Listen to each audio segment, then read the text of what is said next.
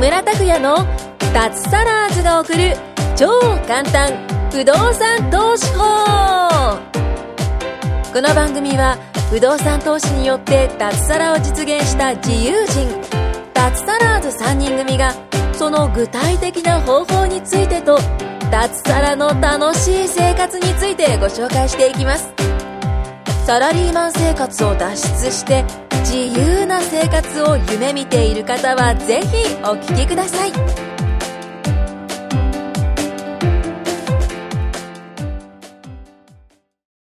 はい、どうも、木村です。よろしくお願いします。えー今回も、お木村一人です。えー藤本さん、久保田さん、舞子さんはいません。また一人です。えっ、と、フィリピンにね、英語留学に来ているので、えー一人での放送、これで4回目になります。えーフィリピンの英語留学については、あ ?1、2、3、3つ前のもので詳しく話をしていますし、それ始める時の話ですね。あとね、前回で実際私がやってみてっていうことでですね、ここでも触れてますから、あの、聞いてみてください。えーそして今回はですね、フィリピンからあ4回目になりますけども、えーいよいよですね、帰国が近づいているんですね。あの、明日、違うな、明後日ですね。明後日の便で帰ります。で、今私どこにいるかっていうとですね、無事卒業しましてね、えー英語留学の学校を卒業しました。と言っても卒業試験、あ、試験はありましたよ。えーただまあね、卒業できないってことはないので、えー試験の結果は、まあまあまあ、リスニング、ライティング、リーディング、スピーキング、4つあるんですけど、始まる時にもやって、えーそして最後またやって、まあ、それぞれ、あの、上がってましたね。ぐーんとって言いたいですけど、まあさすがにそこまでじゃないですけど、まあ上がってました。まあそれよりもね、やっぱりね、あのーつまらないで、なんとか、なんとか話せる。で、わからない単語あれば、調べることでできるじゃないですか。ね、携帯でね。えーですから、意思疎通が非常にしやすくなりましたね。うん、あと、日本語に変換してどのここうのっていうよりも、まあ100%じゃないですけどもちろんね、英語の中で頭で考えて英語を出すっていう感じがなんとなくつかめてきたので、これをですね、日本に戻ってから、あもう続けてね、オンライン英会話ってあるんですよ。あのネット上でね、やるやつ。えーそれで自分でもうややります。あ、宣言しますから。そうして継続してもっとね、えーレベルアップしようかなと思います。まあ、それで、卒業しましてね、えっ、と、おおとといかな。そして今はね、フィリピンの最後の私、あの、私ね、土日、この、休みだったんで、学校もね、いろいろ回ったんで、まあ、それも前回の放送で話をしてるんですけども、今回 4, 4, か所4箇所のね、えーところに来てます。これもすごいとこですよ。モアルボアールっていうところです。モアルボアール。もうカタカナでいいので、ネットでググってみてください。あの、ダイビングのメッカですね。セブの中で。うん。まあ、シュノーケリングでもいいです。うん、本当に素晴らしいところでね。えー着いてすぐにもうすぐシュノーケリングで海に飛び込んだんですけども、もうすぐにあの、ウミガメに出会ってね、私ね、本当ウミガメと縁があってね、行く先々で会うんですよ。うん、ダイビング始めたのが宮古島、そこでもちろんあったし、そしてその後、沖縄のケラマ諸島でもね、結構会いましたね。それからあとは、行ったのは、そうそう、石垣島でも会いましたね。えーそして、えーあ、フィリピンに、今回じゃないですよ。その前行った時もあって、そして去年の秋はケアンズに行って、そこでもあって、で、今回、一番最初に行った、えーバリカサル島、そこでもあって、えーそして、先週行ったコロン島でもまたあって、ですからね、本当に先々で会うんですよね。なんか縁がある。前世、私はあの、ウミガメじゃないかっていうふうにですね。これちょっと冗談ですけども。まあ本当にそんな感じなんですね。まあそれで、えっ、とね、そしてあとダイビングをしてね、今日もやって、で、すごいサンゴ、サンゴが綺麗でね。で、これも YouTube に上げます。まあこれ前回から言ってるんですけど、今回の、あの、フィリピンのね、英会、英語留学とか、あといろんな箇所回った、えーダイビングとか、あとビーチとか、あとは、そう、私ドローンやるんでね、ドローンのすんごい綺麗な映像とかですね、そういうのも、これからどんどん YouTube に上げていくんでね、ぜひ見てください。YouTube ではですね、不動産投資スペース木村ってやると、出てきますから、はい、ぜひ見てください。まあそれで、えっ、ー、と、ダイビングやってね、今日もやって、あと明日の午前中までやって、えー、午後にセブ空港の近くまで移動して、そこで一泊して、あさっての朝に、のフライトで帰ると。結構早朝な、7時55分だったかな。あなんでね、まあ、明日のうちに移動しとこうと、えー、いう感じなんですね。まあ、それでですね、えー、まあ、それで順調のように聞こえるかもしれませんが、なんとここに来てですね、フィリピン、ちょっと、大変な状況になってきましてね。あの、昨日、おとといかな、えー、フィリピンの大統領がね、えー、首都のママニラをね、封鎖って言葉がいいのかな出入り禁止みたいな。2日後から出入り禁止みたいな、あ発令を出したんですよ。まあ私はね、あの、マニラ経由じゃないので、えー、直接の影響はないんですけども、でも、ちょっと報道には驚きましたよね。あとそこで言われていたのが、マニラというかフィリピンって今回のコロナウイルスの影響を本当に受けてなかったんですよ。えっ、ー、と、1月ぐらいに旅行客の中国人が3人ぐらい感染者見つかったんですけども、すぐに追い出して、それから、えー、中国人の入国禁止にしたりしてですね、もう厳格にやっていたこともあって、えー、本当に感染には無関係な、本当に世界的に珍しい国になってるなぁなんて思ってたんですけども、一昨日の報道ではなんか50何人マニアで見つかってとかってなって、まあこれで大統領も慌てたんでしょうね。うん、それで、えっ、ー、と、えー、なんだろう、入、なんだ、出入禁止と。あの、飛行機もね、えー、車も船もそうなんですよ。えー、国内もそうなんですね。でそうしたらですね、昨日、あ、今朝だったかな？今度は夜の10時から朝の5時まではで、で、なんだ、外出禁止令も出たりしてですね。ちょっと、不穏なっていう表現もあるかもしれませんけど、ちょっと怖いような感じになってきましたよね。で、そうしていたら今度はセブですね。私のいるセブ。今朝の報道で、えー、っとですね、外部からセブンに入ってくることを禁ずるってなったんですよ。で、私今セブンにいるんで、ああ、よかったなと。これがセブン以外のとこに旅行ってたら、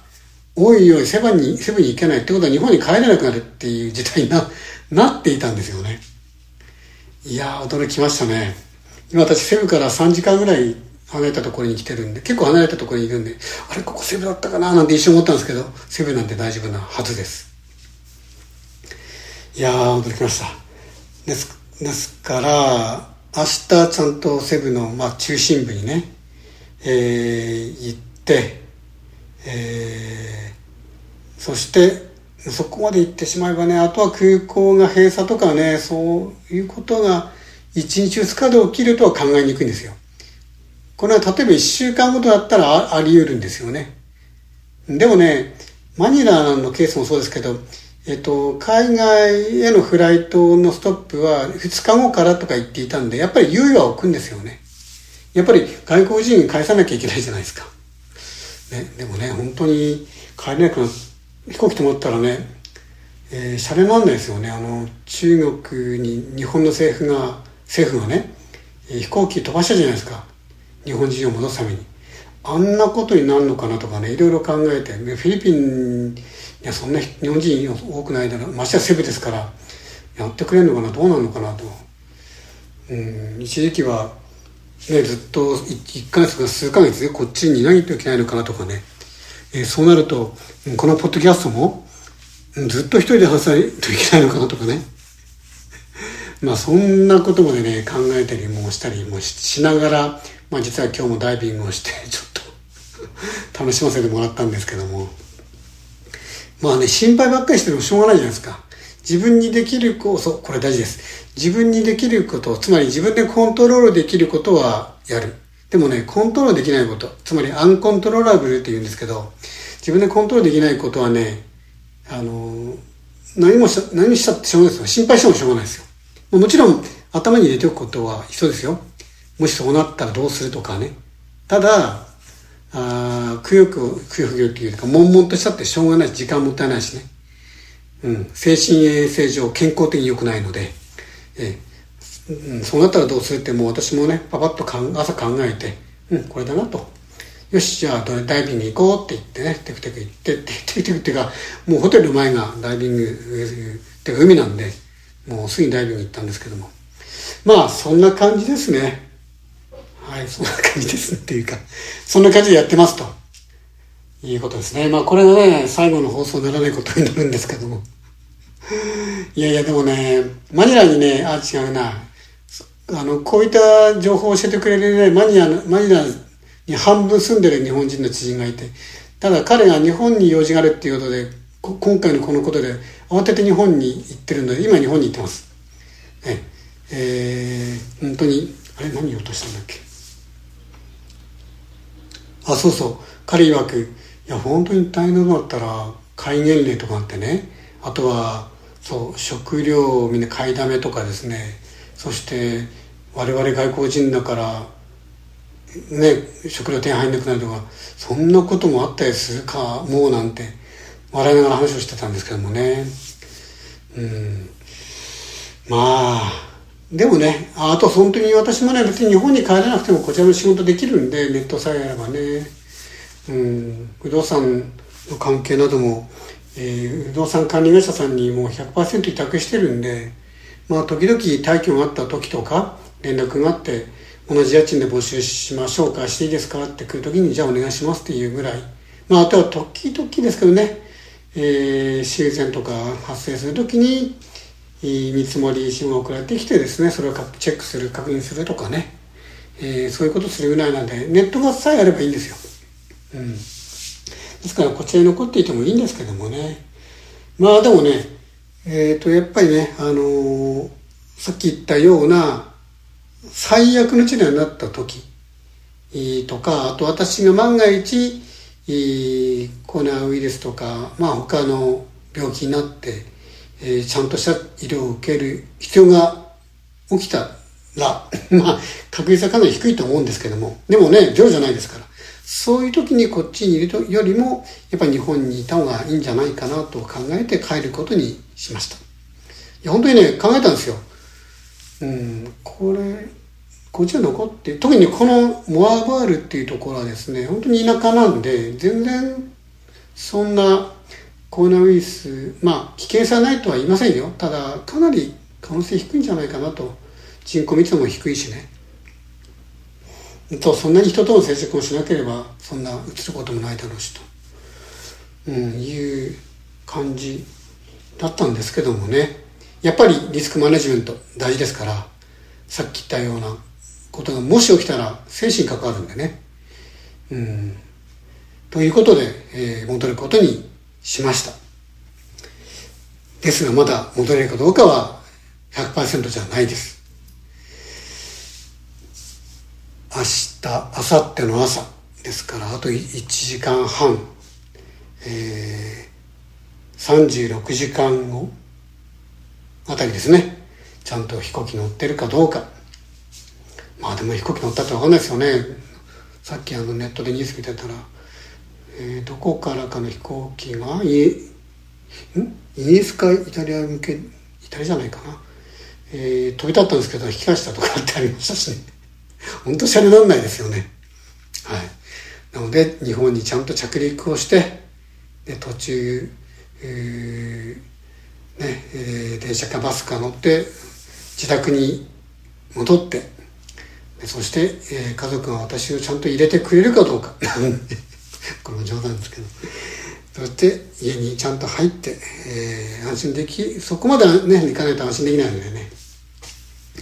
はい、えー、どうなるかっていう感じですね。はい。まあでもね、えー、ちょっと今株価もすごい下がったりとかね世界の状況が大変なことで皆さんもねやっぱご覧になってると思うし、いましてはね感染された方とか本当に大変だと思いますんでねご家族の方とかもね、えー、やっぱり、えー、ですからねやっぱり早くね収束してほしいなという気がしますよね。うん今各国がねいろんな対策を取ってますからそれがきそれが効いてねあとはワクチンとかいずれできて、えー、治っていっていずれちゃんと収束でこの菌ウイルスが絶滅絶滅って言い方なのかな分かんないけど、えー、なることをね一日も早くなることを、えー、願いたいですよね。日本の場合ね東京オリンピックもありますからうん。えー、まあ本当にそう大事じゃないです、まあ、それも大事ですけど本当に皆さんの生活経済健康大事ですからね、えー、皆さんで、えー、対策を取っていきましょう。はい。では次回どうなるか 楽しみにしていってください。では今回以上になります。はい。今回も木村拓哉の脱サラーズが送る超簡単不動産投資法をお聞きいただきましてありがとうございました。番組紹介文にある LINE アットにご登録いただくと通話や対面での無料面談全国どこでも学べる有料セミナー動画のプレゼント。そしてこのポッドキャストの収録に先着で無料でご参加できます。ぜひ LINE アットにご登録ください。